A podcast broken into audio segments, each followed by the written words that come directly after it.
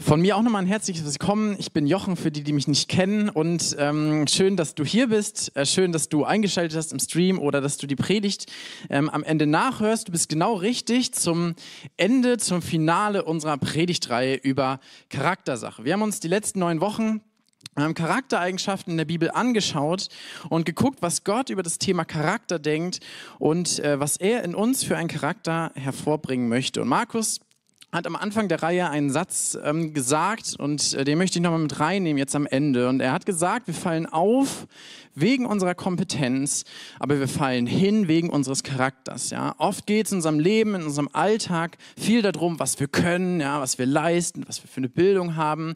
Ja, das ist das, warum wir arbeiten, ja, warum wir im Bewerbungsgespräch genommen werden oder sowas. Ähm, aber wenn es darum geht zu scheitern, dann ist das Problem meistens nicht unser Können, nicht unsere Skills, sondern unser Charakter. Und gerade die letzte Eigenschaft, die wir uns heute anschauen wollen, ist da, glaube ich, sehr, sehr relevant. Die gute Nachricht schon am Anfang ist, dass du nicht so bleiben musst, wie du bist. Ja, und mich ermutigt es total. Gott kann dich verändern. Gott kann dich neu prägen. Und das ist total cool.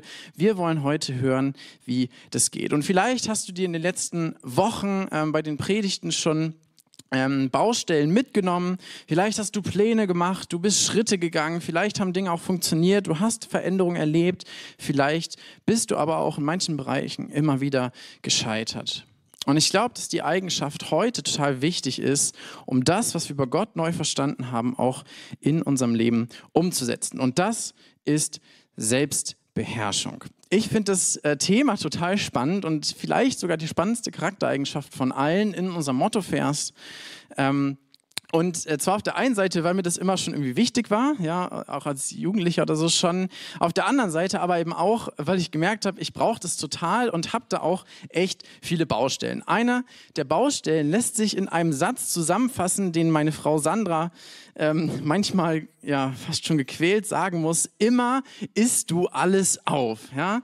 Äh, immer isst du alles auf. Ich esse gerne, ich esse auch gerne viel. Zwar relativ gesund, würde ich sagen, aber eben auch mal über den akuten Hunger hinaus äh, und auch nicht immer so ganz beherrscht. Das habe ich schon äh, als Student gemerkt, dass ich irgendwie in meiner DNA das zum Kühlschrank gehen haben muss. Vielleicht kennt ihr das, ihr kommt nach Hause und müsst als erstes zum Kühlschrank gehen. Ähm, ja, und äh, manchmal ging das sogar so weit, dass äh, Sandra auch sagen musste, ähm, äh, dass sie sich irgendwie schon über meine Allergien freut, weil es dann Dinge gibt, die ich nicht wegessen kann. Ja, das ist nicht immer so schlimm, aber es kommt durchaus vor. Ähm, ja, muss ich leider so sagen. Ähm, und äh, vielleicht könnte man jetzt sagen, naja, ist ja nur Essen.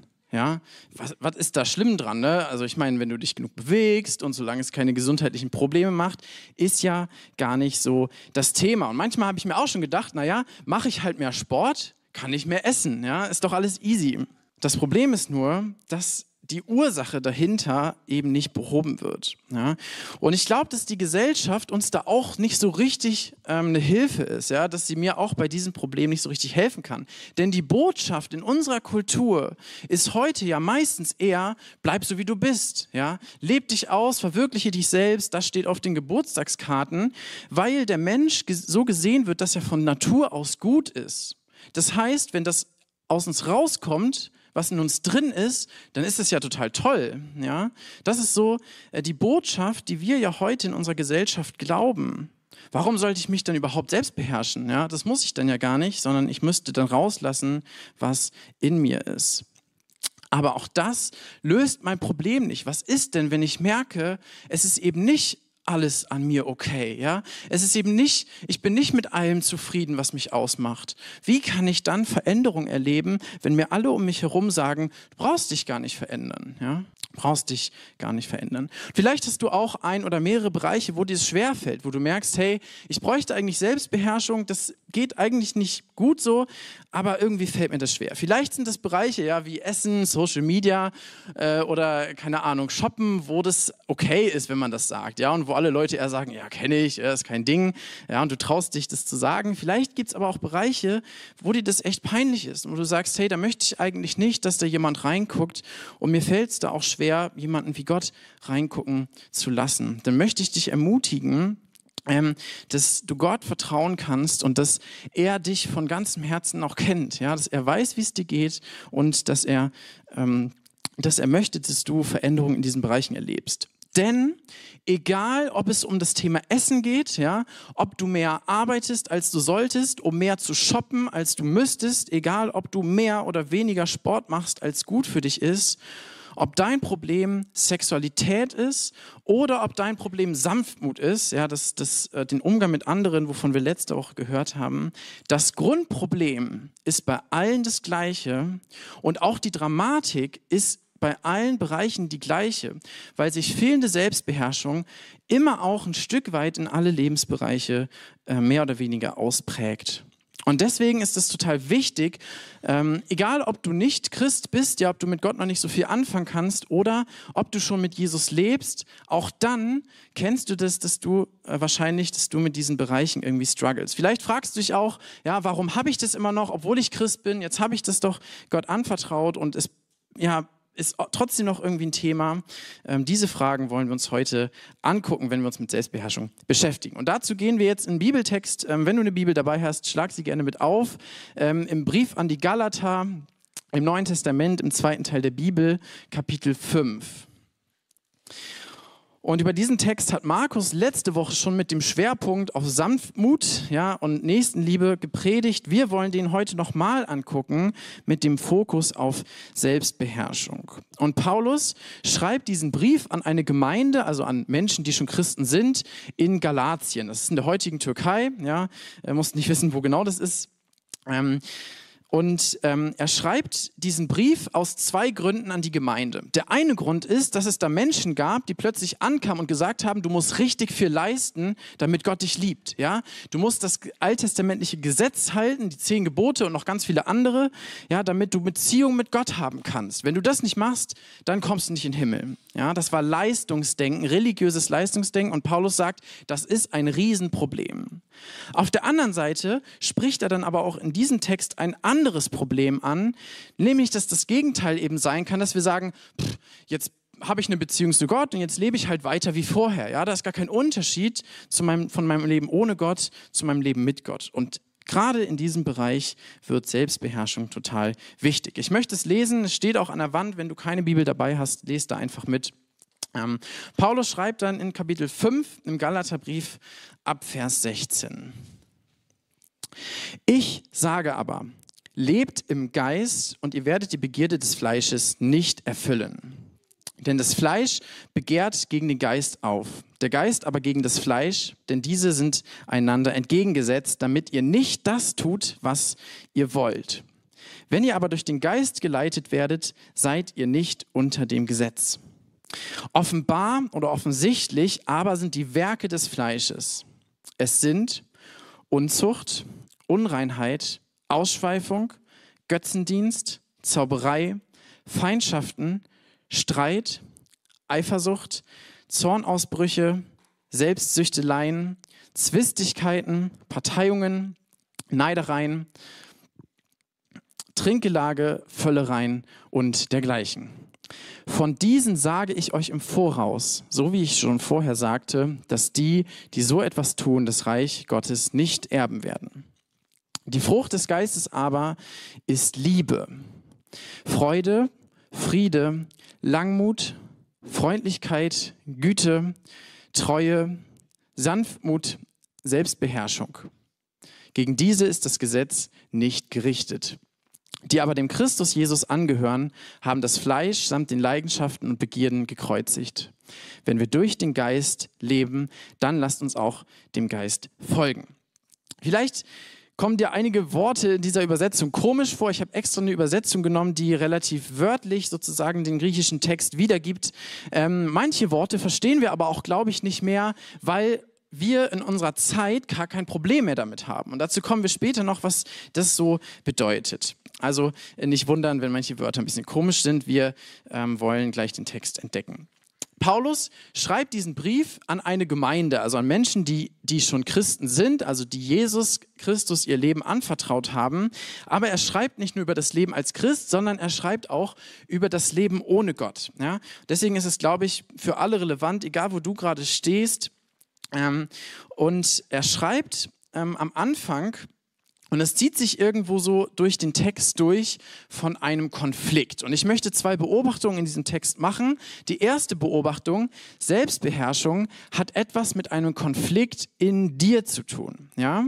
Also es geht gar nicht unbedingt um die Welt da draußen sozusagen, sondern ähm, der Kampf, um den es geht, die Schwierigkeit, das hat was mit deinem Herzen zu tun, mit meinem Herzen. Ja? Da ist dieser Schauplatz, da ist das Problem.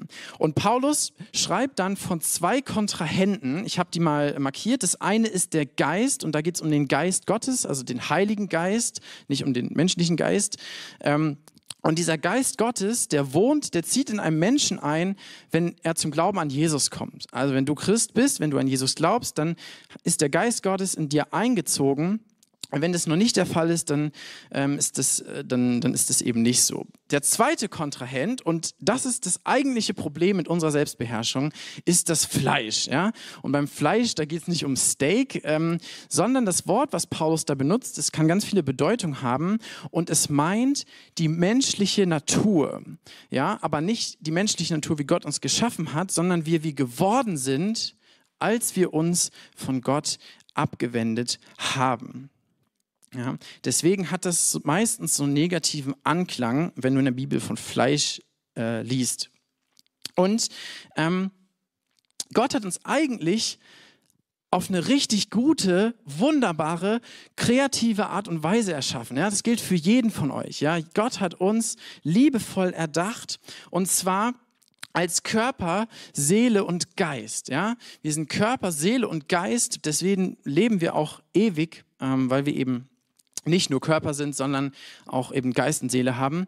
Und Gott hat uns erschaffen, damit wir mit ihm eine liebevolle Beziehung haben können. Ja, das war sein Gedanke, das war sein Plan mit dir und mir von Anfang an. Und der Geist Gottes, ähm, das lesen wir im Römer 8, der Geist Gottes geht mit unserem Geist, da geht es übrigens nicht um unseren Verstand, ja, der menschliche Geist ist viel mehr, geht eine intime Verbindung ein. Ja. So hat Gott sich das gedacht und ähm, wenn das der Fall ist, ja, wenn wir in dieser Beziehung mit Gott leben, das hat Paulus geschrieben, wenn wir mit dem, durch den Geist leben, dann werden wir nicht das tun, was unsere menschliche Natur eigentlich möchte. Ja? Ähm, und dann wird diese Versuchung von außen an uns abprallen. Das Problem ist, dass wir Menschen irgendwann gesagt haben, und das ging auch relativ schnell, wir wollen mit dir eigentlich nichts mehr zu tun haben. Ja? Wir haben uns von Gott losgesagt das können wir in der Bibel nachlesen, weil wir unser eigener Gott sein wollten. Wir wollten selber über unser Leben bestimmen und wollten unabhängig sein von unserem Schöpfer, der uns gemacht hat. Ja. Das Problem ist nur, wir haben nicht nur die Unabhängigkeit von Gott bekommen, sondern sind gleichzeitig in Sklaverei geraten. Wir wurden abhängig von dem, was unsere menschliche äh, gefallene Natur möchte. Und vielleicht denkst du, hey, ist ja eigentlich gut, ich möchte unabhängig leben. Ich, mir ist Freiheit total wichtig. Warum sollte ich mir vorschreiben lassen von irgendeinem Gott, ja, was ich tun soll? Das Problem ist eben, dass wir nicht, wir sind nicht dazu geschaffen, in einem Vakuum zu leben. Du wirst immer von jemandem geleitet, du bist ein Geschöpf. Ähm, die Frage ist nur, von wem? Und die Folge ist, dass wir geistlich tot sind. So beschreibt es die Bibel, weil Beziehung von uns zu Gott seitdem getrennt ist. Ja, keiner von uns kommt mit einer intakten Beziehung zu Gott auf die Welt, sondern wir sind geistlich tot. Und deswegen spricht die Bibel von uns Menschen ohne Gott auch von einem seelischen Menschen. Ja, das ist das Natürliche, weil der Geist tot ist. Ähm, gibt es niemanden mehr, der sozusagen unsere menschliche Natur davon abhält, Dinge zu tun, die uns und andere kaputt machen. Und dann, das kennt ihr ja, dann kommt ein Impuls von außen, meistens hat es mit unserem Körper zu tun, wir sehen irgendwas, wir hören irgendwas, ja, wir haben irgendeine Sehnsucht in uns und dann tun wir das auch, ja, und denken oft gar nicht drüber nach, was das dann für Folgen hat. Das ist ja meistens das Problem an Selbstbeherrschung. Und äh, unser Körper, der ist leider jetzt auch so gestaltet, als Folge von unserer Trennung von Gott, dass wir meistens auch genau das tun möchten. Ja? Das Verbotene, der Reiz des Verbotenen gibt uns ja oft einen Kick. Ja? Das hat dann mit Adrenalin und mit Dopamin und mit Belohnungsgefühlen zu tun. Und unser Körper begünstigt, dass wir das tun, was wir eigentlich nicht tun sollten. Ja? Weil, wir, weil wir dadurch ähm, weil, weil wir dadurch ähm, Belohnung erfahren, weil wir dadurch einen, einen Kick bekommen. Das ist aufregend, das ist, das ist nice, das mögen wir. Paulus beschreibt das mal an anderer Stelle so, dass wir ohne Gott den Willen unseres Fleisches, also unserer menschlichen Natur und unserer Gedanken tun. Und vielleicht denkst du, hey, ist doch völlig normal. Wenn ich was gut finde, dann mache ich das halt, ja. Oder wenn ich auf irgendwas Bock habe, äh, dann setze ich das um. Und das ist genau der Punkt. Es ist eben nicht so, wie Gott uns geschaffen hat. Eigentlich hat er uns geschaffen, dass wir geleitet werden durch seinen Geist und dadurch eben auch das tun können, was gut ist für uns und für andere und was der Beziehung zu Gott entspricht. Das große Problem ist, dass das, was bei uns rauskommt, wenn wir das leben, was wir als Menschen sind, meistens eben nicht gut ist. Ja? Paulus zählt diese ganzen Dinge auf, da kommen wir gleich nochmal zu. Und das, was wir eigentlich gerne, dass wir, was wir oft tun, ja, weil wir Bock darauf haben, zerstört meistens die Beziehung zu Gott, die Beziehung zum Nächsten und auch die Beziehung zu uns selbst. Ja, Beispiel Essen. Äh, wenn ich da einfach ja, keine Selbstbeherrschung habe, dann mache ich irgendwann meinen Körper kaputt. Ja, und ich sehe das im Krankenhaus immer wieder, was das für Folgen hat. Unsere menschliche Natur zerstört die Beziehung zu Gott, die Beziehung zu anderen und ähm, auch die Beziehung zu uns selbst. Und ich glaube, dass, dass es Selbstbetrug ist, wenn wir uns einreden, eigentlich sind wir Menschen ja gut. Ja? Wir können das zwar kaschieren durch Erziehung, durch Gesetze, ja, vielleicht auch durch Religion und viel von dem ist auch gut und wichtig, ja, damit wir als Staat irgendwie funktionieren, aber es löst das Grundproblem nicht. Ja, es löst das Problem nicht, dass unsere menschliche Natur getrennt ist von Gott. Und gerade weil wir uns bewusst entschieden haben, uns von der Quelle des Lebens loszusagen und weil unsere menschliche Natur so viel Leid in die Welt bringt, wir sehen das jeden Tag in den Nachrichten, ja, und wir haben die gleichen menschliche Natur wie die, die schlimme Dinge tun. Das muss man sich einfach mal bewusst machen. Wir haben die gleiche Natur wie die, die schlimme Dinge tun. Deswegen muss Gott, weil er ein gerechter Gott ist, da auch ein Urteil drüber sprechen. Und es wird eines Tages ein Gericht geben. Ja, jeder von uns wird sich für das vor Gott verantworten müssen, was wir getan haben oder was wir eben auch nicht getan haben, mit Selbstbeherrschung oder ohne. Ja, Gott wird daraus Konsequenzen folgen lassen, weil er gerecht ist. Wir wünschen uns doch alle Gerechtigkeit. Das Problem ist nur, das gilt eben auch für uns und für unser Handeln und für das Leid, was wir im Kleinen und im Großen in die Welt bringen. Gibt es irgendeine Lösung für das Problem? Ja, ich meine, das ist ein großes Problem. Ja, wir sind geistlich tot. Ja, ich kann, ich kann zwar irgendwie versuchen, gut zu handeln, aber ich kann ja nichts tun, um die Ursache zu lösen. Gibt es irgendwie dafür eine Lösung, die mich frei macht? Und das ist die gute Nachricht, die die Bibel durchzieht. Das ist das Evangelium von Jesus. Denn Gott hat die Welt so sehr geliebt, dass er seinen Sohn in die Welt geschickt hat, dass Jesus hier das Leben gelebt hat, was wir nicht leben konnten. Er hat diese Selbstbeherrschung zu jedem Zeitpunkt gelebt. Er hat in der Beziehung zum Geist Gottes gelebt, zu 100 Prozent, in der Beziehung zu seinem Vater. Und er hat die, die Werke getan, die Dinge getan, die wir nicht tun können.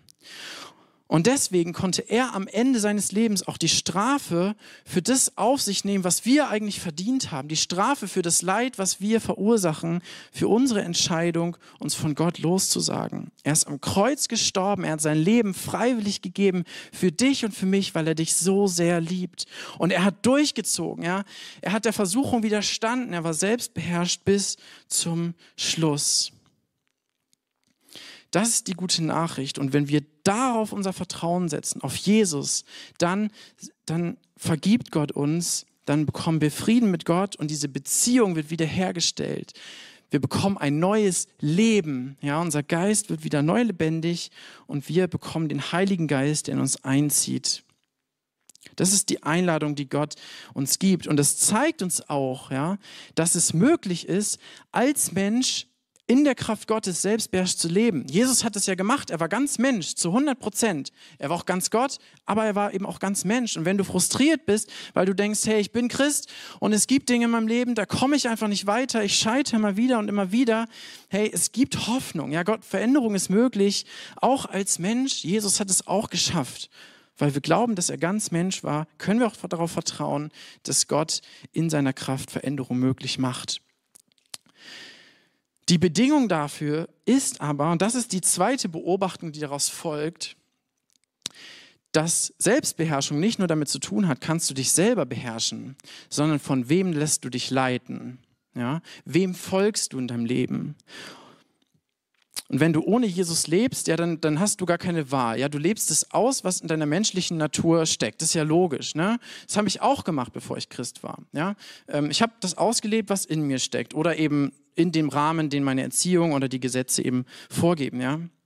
Wenn du aber Christ wirst, dann bekommst du eine neue Freiheit. Du kannst dich entscheiden, möchte ich meiner menschlichen Natur folgen oder folge ich dem Geist Gottes, dem Gott, der mich liebt, dem ich vertrauen kann, der sich für mich hingegeben hat. Ja, wen schlage ich ans Kreuz? Wer stirbt? Meine menschliche Natur oder ähm, folge ich und, und, und Gott regiert oder lasse ich weiter die menschliche Natur die Oberhand in meinem Leben haben? Schwierig ist dann eben nur die Entscheidung richtig zu treffen. Und genau da wird Selbstbeherrschung wichtig. Was ist denn jetzt genau Selbstbeherrschung? Ja, wenn das bedeutet, von wem lasse ich mich leiten? Im Alten Testament gibt es einen Vers, äh, den finde find ich total cool, weil er es auf den Punkt bringt. Äh, da steht in den Sprüchen, eine aufgebrochene Stadt ohne Mauer. So ist ein Mann ohne Selbstbeherrschung. Gilt natürlich auch für Frauen ähm, genauso. Das heißt, wenn wir ohne Selbstbeherrschung leben, dann sind wir den Angriffen von außen, der Versuchung, schutzlos ausgeliefert. Ja? Ähm, dann werden wir dem nicht widerstehen können. Und wenn wir das als Christen zulassen, dass wir immer weiter ähm, das, was unser altes Leben ausgemacht hat, unser Leben prägen lassen, dann werden eben auch diese Dinge Gestalt gewinnen, von denen Paulus spricht, ja, ähm, die uns und andere zerstören. Dann sind wir ohne eine Stadt ohne Mauer. Und das ist eben keine Lappalie, sondern es ist wichtig, dass wir das im Hinterkopf haben. Wörtlich steht da übrigens, der seinem Geist, ähm, der Geist steht für das Innere des Menschen im Hebräischen, das ist ein bisschen anders als im Griechischen, ähm, oder der sich selbst keine Grenzen setzt. Ja? Also Selbstbeherrschung bedeutet, sich selbst Grenzen zu setzen. Ich tue nicht das, worauf ich gerade Bock hätte, weil ich weiß, dass es nicht gut ist. Ja, das bedeutet bewusste Selbstbeherrschung nach Gottes Maßstab. Im Neuen Testament steht da Enkrateia, das bedeutet wörtlich sich in der Gewalt haben. Ja, sich in der Gewalt haben. Wie wirkt sich das aus? Ähm, das kann natürlich äh, bedeuten, dass wir etwas einfach komplett nicht tun. Ja, manchmal wird das in der Bibel auch mit Enthaltsamkeit übersetzt. Das passt aber nicht immer. Das ist ganz wichtig. Ähm, eigentlich bedeutet es eben ein bisschen was anderes. Das kann es bedeuten, kommen wir gleich noch zu. Oft bedeutet es aber einfach, dass ich bei dem, was ich tue, mich selbst in der Gewalt habe. Und ich habe jetzt einfach nochmal den Vers rausge rausgeholt, was bringt denn unsere menschliche Natur hervor und äh, wo ist was sozusagen relevant. Und am Beispiel von Völlerei wird deutlich, manchmal gibt es keine scharfen Grenzen. Völlerei, das hat mit Essen zu tun. Ja? Also das Wort kommt uns auch nicht mehr so bekannt vor. Da geht es darum, das ist mein Thema, ja, das, da geht es um Essen, ne? dass ich eben äh, mich beim Essen selber beherrschen kann. Und da sagt Gott nicht, hey, das darfst du essen, das darfst du nicht essen. Ja? Ähm, Jesus hat alle, alles, was wir essen, für rein erklärt. Das hat nichts damit zu tun, ob Gott uns liebt oder nicht. Ja? Du kannst dir nichts vor Gott verdienen, indem du Sachen isst oder auch nicht isst. Ähm, Paulus sagt mal an anderer Stelle, das finde ich total krass, wenn jemand sagt, äh, du darfst manche Sachen nicht essen, weil Gott es nicht möchte, dann ist das Lehre von Dämonen. Also das ist, ne, da, da, da ähm, ist die Bibel sehr klar. Es geht nicht darum, das darfst du essen und das darfst du nicht essen. Ähm, sondern es geht darum, dass ich mich nicht von meiner Begierde treiben lasse, sondern durch den Geist Gottes geleitet esse. Was bedeutet das jetzt? Ja, ist das irgendwie was abgespacedes? Ähm, nein, es geht darum, dass du dankbar bist, ja, dass du weißt, hey, Gott gibt mir das, ich bin dankbar dafür, ist total cool, ähm, dass ich das genießen darf. Das ist der zweite Punkt, dass du genießt, ja, weil Gott es dir schenkt aber dass es auch ein Genug gibt, ja, dass wir nach unserem Bedarf essen. Und das gilt genauso für Konsum, wenn das dein Thema ist, ja, wie viel Dinge du dir kaufst, dass du dankbar bist für das, was Gott dir schenkt, dass du aber auch großzügig sein kannst und anderen gibst, die das brauchen, die das vielleicht sogar mehr brauchen als du. Und dass es auch ein Genug in deinem Leben gibt, ja, dass du nicht über die Verhältnisse lebst, ähm, das, was Gott dir anvertraut hat, sondern dass du eine Zufriedenheit erlebst ähm, über das, was Gott dir zur Verfügung stellt. Und das Problem ist oft, dass unser Denken von diesen Dingen vereinnahmt wird. Ja, dann fehlt uns die Selbstbeherrschung, dass wir uns so sehr darum drehen. Es kann Social Media sein, es kann eben auch Essen sein. Und ich merke manchmal, wenn ich am Tisch sitze, dass ich so im Essenstunnel bin, dass ich manchmal Sorge habe, ja, äh, wenn es eben vielleicht auch nicht so viel Essen gibt, dass ich zu kurz komme und dass ich den Fokus auf die Menschen total verliere. Das ist ja oft unser Problem, dass wir die Liebe Gottes aus dem Blick verlieren, dass es mich ablenkt, ja, von dem, was ich eigentlich tun sollte, von der Liebe zu Gott und der Liebe zu den Menschen in meinem Umfeld. Dass ich das total ausblende. Und dann wird es eben schwierig. Ja. Was bestimmt dein Denken? Ja, wie sehr füllt Sport, wie sehr füllt Social Media dein, dein, dein, dein Denken? Wo hängst du dein Herz dran? Das ist der Indikator, ob wir in der Selbstbeherrschung in diesem Bereich leben. Es gibt aber natürlich auch andere Beispiele, wo es eine scharfe Grenze gibt. Und ich habe einfach mal Unzucht rausgenommen. Und Paulus sagt an anderer Stelle, wenn es um Unzucht geht, dann heißt es abhauen. Er sagt, flieht die Unzucht. Also komische Formulierung, aber es ist Elberfelder Deutsch, flieht vor der Unzucht, könnte man sagen. Und ähm, das Wort kennen wir auch nicht mehr. Ich weiß nicht, ich benutze es jetzt nicht, wenn ich mit meinen Arbeitskollegen rede. Ähm, das heißt so viel wie, wie sexuelle Unmoral, könnte man das vielleicht übersetzen. Das Problem ist, dass wir das als Gesellschaft gar nicht mehr kennen und deswegen gibt es in unserer Zeit auch kein gutes Wort, um das zu ersetzen, äh, das zu übersetzen. Ähm, wenn die Bibel von äh, Unzucht steht, dann steht da redet, dann steht da Porneia, ja. Und da, das, damit können wir schon irgendwie mehr anfangen. Das kommt uns bekannt vor. Und ähm, die Bibel meint damit Sexualität, die außerhalb von Gottes gesetzten Schutzrahmen gelegt wird. Und dieser Schutzrahmen ähm, ist die Ehe zwischen Mann und Frau. Das ist der Rahmen, den Gott gibt. Und es hat auch einen Grund. Sexualität ist wie ein Kaminfeuer, ja. Es ist total schön, es ist total gemütlich, ja, das kann man richtig gut genießen, ist was total Gutes. Aber wenn das Feuer aus dem Kamin rauskommt, dann brennt dein Haus ab.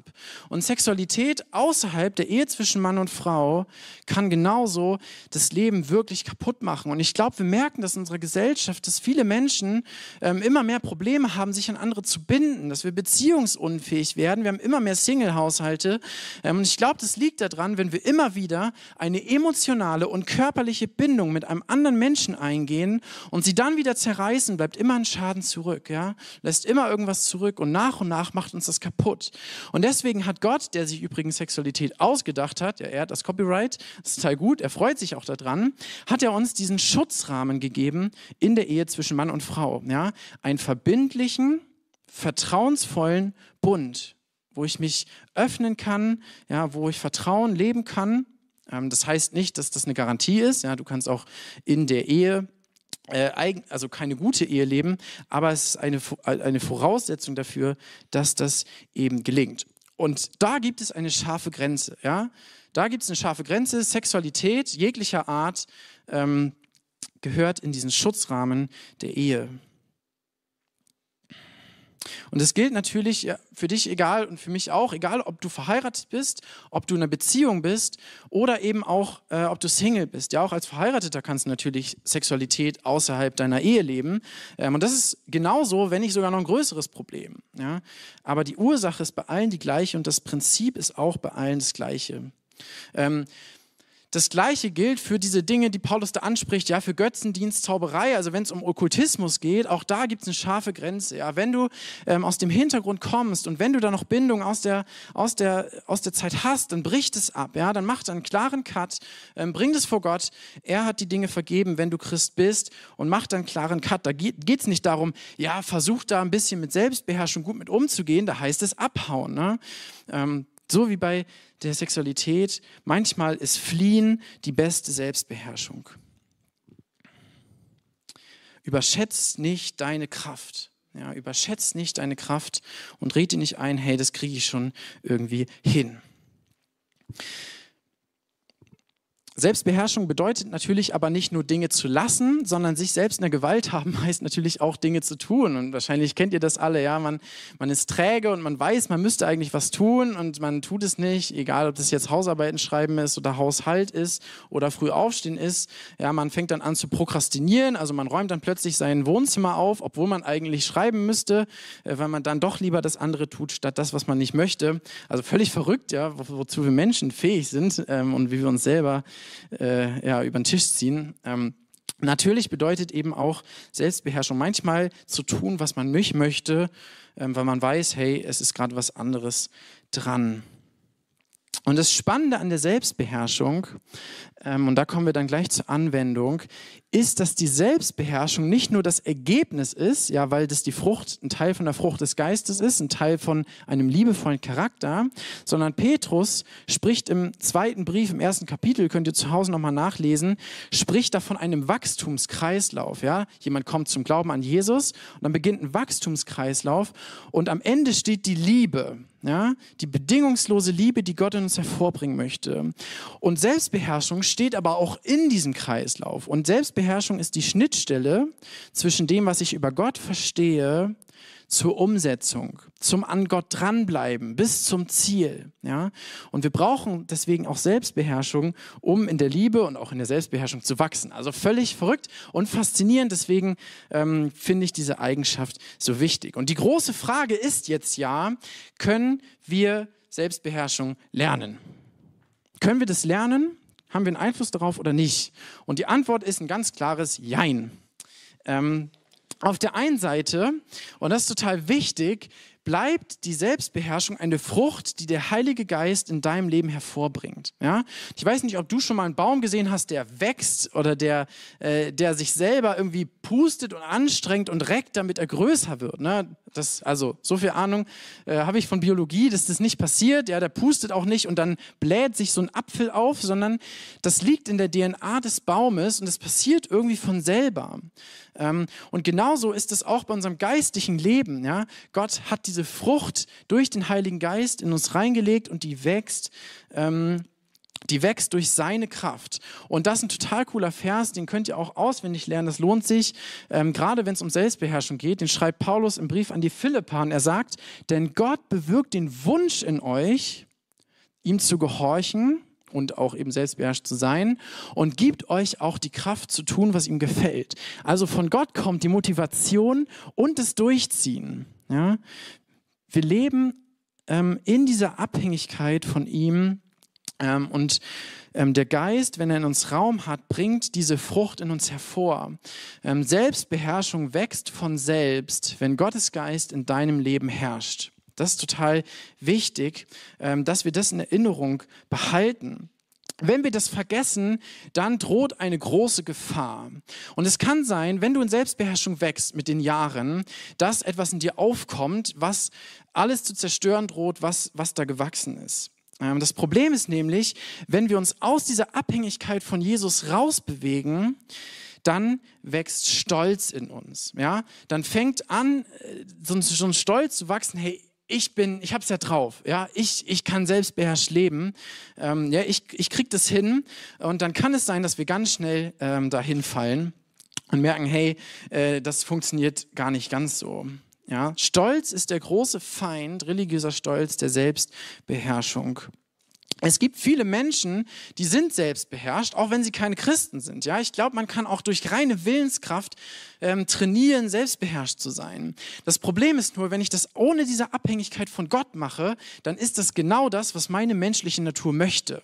Das ist genau das, was sie will, nämlich weg von Gott, weg aus dem Einflussbereich des Geistes Gottes hin zu einem stolzen, äh, selbstbeherrschten ähm, Leben. Und deswegen ist es wichtig, dass wir uns daran erinnern, hey, wo komme ich her? Wie krass hat Jesus mich geliebt und hat alles für mich gegeben, damit ich frei werden kann. Es bleibt aber nicht bei, dieser, bei diesem ja, von selbst wachsen, es passiert, aber du kannst das, das Wirken des Heiligen Geistes in dir beeinflussen. Und die Bibel fordert uns auch immer wieder darauf, dazu auf. Ja?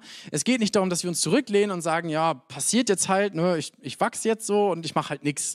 Sondern ähm, wir können das beeinflussen, ob die Bedingungen gut sind oder eben auch nicht. Und dazu brauchen wir diese zwei Dinge, ja, von denen Paulus in dem Vers gesprochen hat. Wir, wollen das, wir brauchen das Wollen, ja, die Motivation und wir brauchen ähm, Training. Ja. Wir müssen lernen zu trainieren, damit wir das auch tun können, was wir wollen. Und für das Wollen brauchst du ein Wozu. Ja? Du musst wissen, warum ist wichtig, dass ich in diesem Bereich selbstbeherrscht lebe.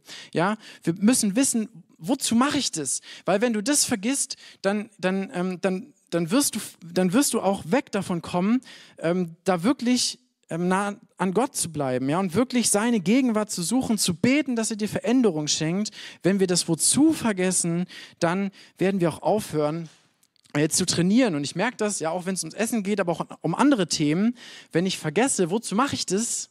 Ja, dann schleicht sich wieder so eine Gewohnheit ein, ähm, dann schleichen sich die alten Muster ein und ähm, dann gerät das aus dem Fokus.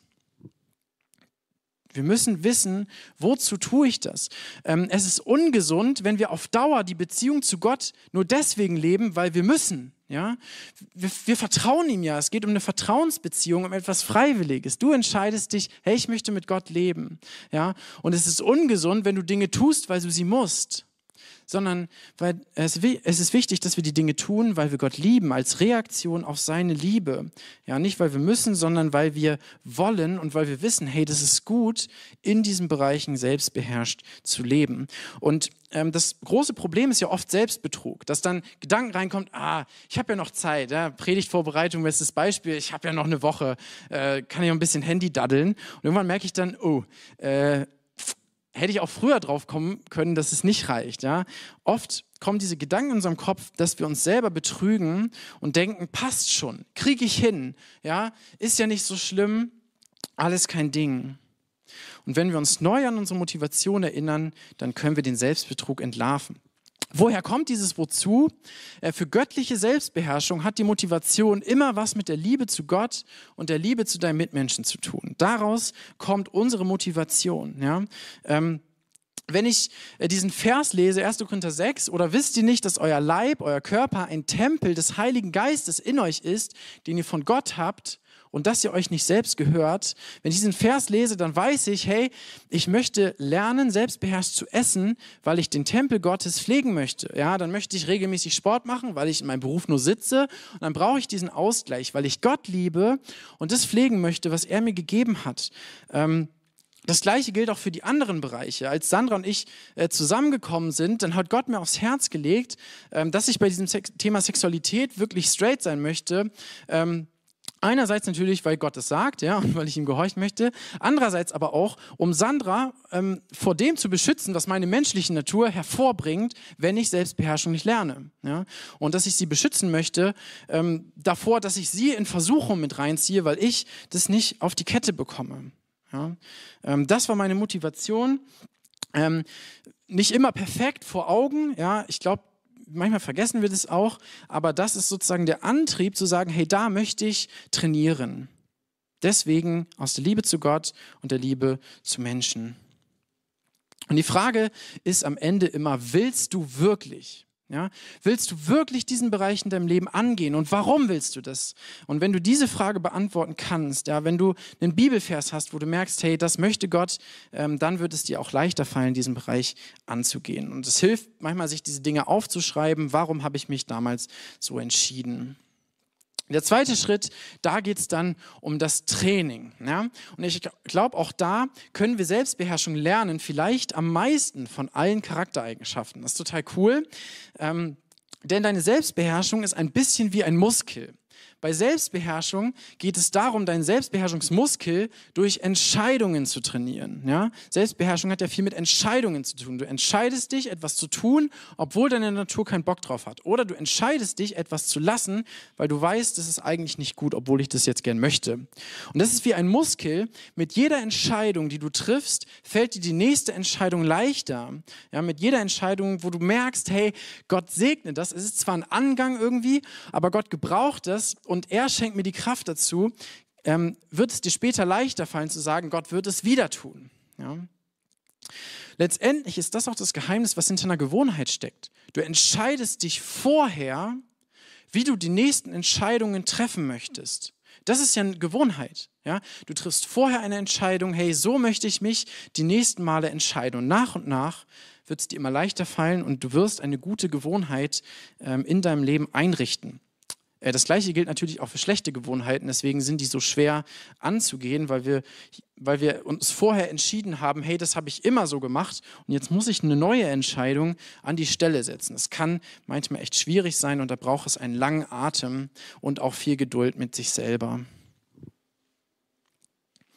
Manchmal das ist wie beim echten Training, bringt es eben auch Muskelkater. Ja? Und es kann wirklich schwer sein, manche Entscheidungen zu treffen. Es kann dich etwas kosten. Ja? Es kann sein, dass du Dinge aufgeben musst, die du immer gemacht hast. Es kann sein, dass die Menschen in deinem Umfeld dich total komisch finden, weil du Sachen nicht mehr machst oder du jetzt Sachen machst, die du, die du jetzt vorher nicht getan hast. Ja, was hast du am Wochenende gemacht? Ja, ich war, ja, ich war zum Gottesdienst. Wie, du warst im Gottesdienst? Bist du jetzt Christ oder so? Ja, es kann sein, dass dich Entscheidungen, ähm, neue Gewohnheiten manchmal irgendwie ein schlechtes Licht rücken, dass das Schmerzen hat wie beim echten Muskelkater, aber es ist wie beim Sport, am Ende lohnt es sich. Deswegen können wir sagen, deine Entscheidungen von heute trainieren deinen Charakter von morgen.